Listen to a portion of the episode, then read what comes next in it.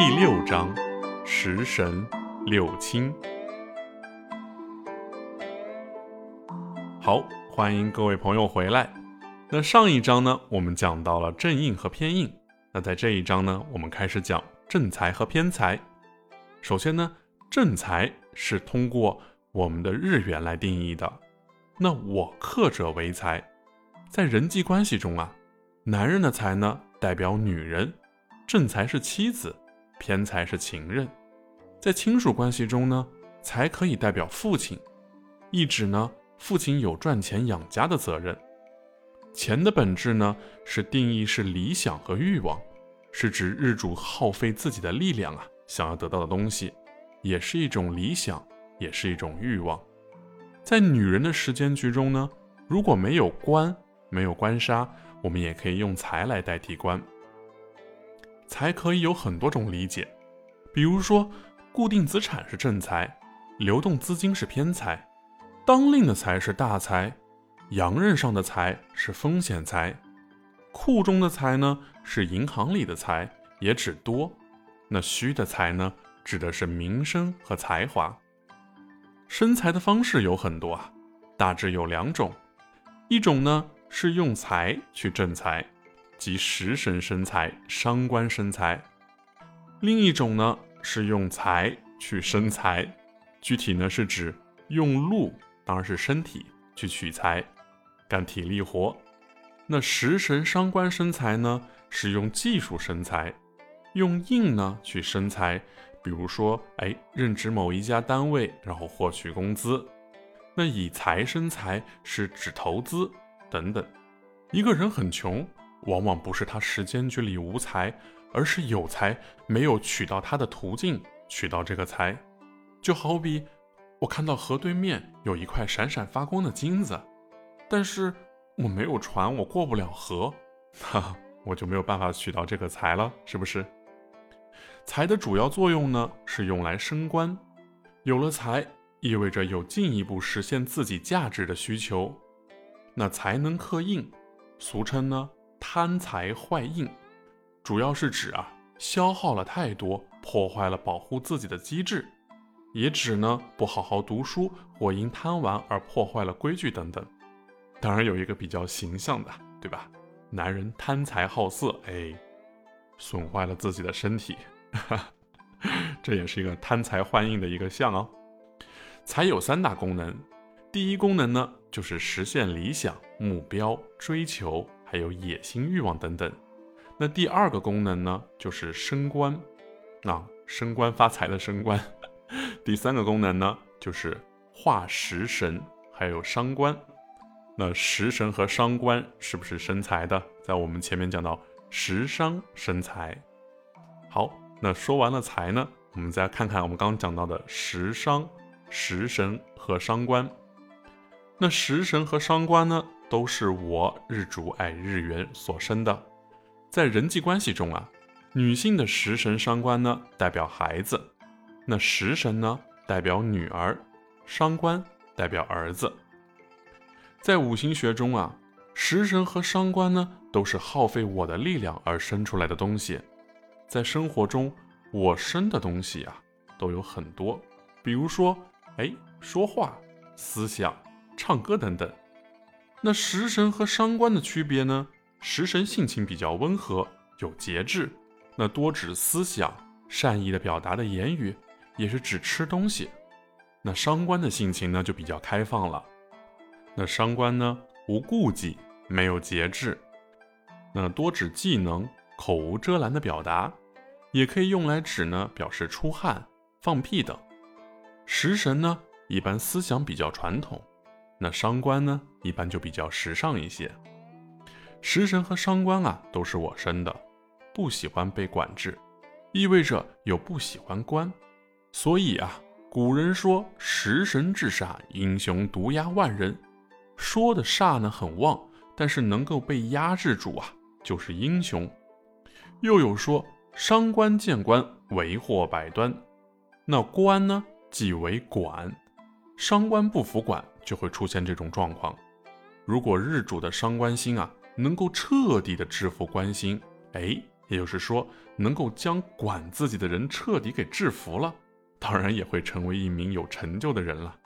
这里嘛，当然可以提一下我们以前的哎，朱元璋啊，感兴趣的朋友呢，可以去看一看他的这一路的这个生平，嗯，就是典型的伤官，哎，制服了官星。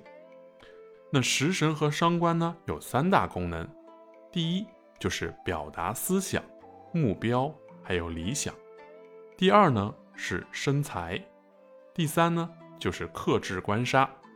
如果食神伤官啊，既不生财也不制煞，那它还有一个作用，就叫做泄秀。泄秀呢，是指想一想啊，说一说，在时间局中啊，表现出来的泄秀呢，有一些，比如说，哎，命主呢可以是成为思想家、演说家、作家，还有设计人员、演员啊、老师等等，就是它主要呢是只是为了呈现。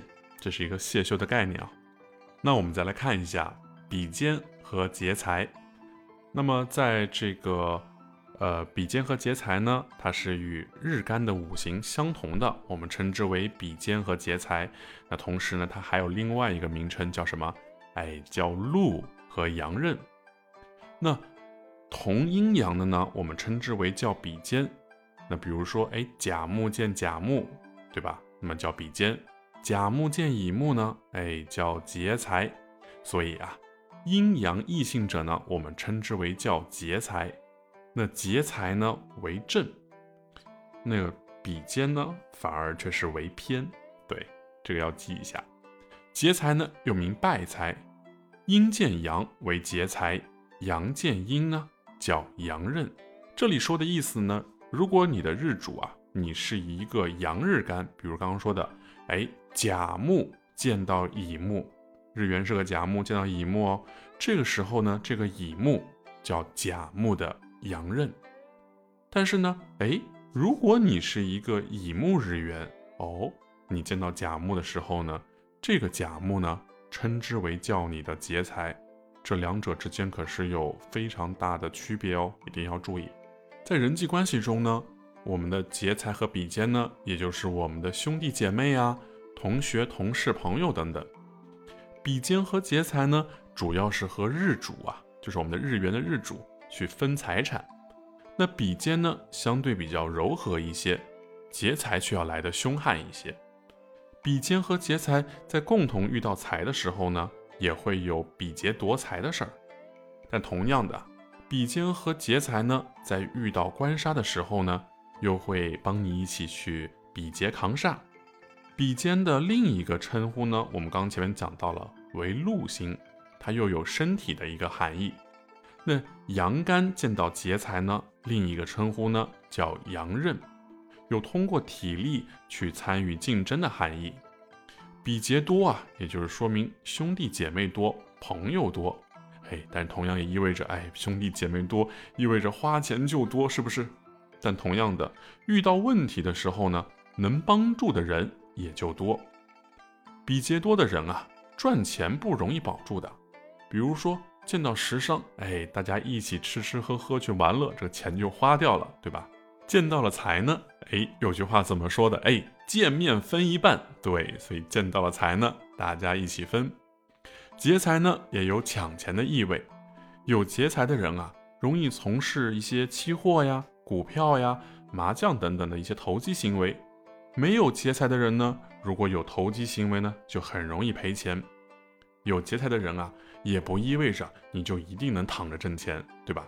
要看将劫财劫到了什么地方，是劫到了自己，哎，是投机发财；劫到了公司呢，是为公司赚钱；那劫到了他处嘛，就是赔钱了。比肩和劫财有四大功能。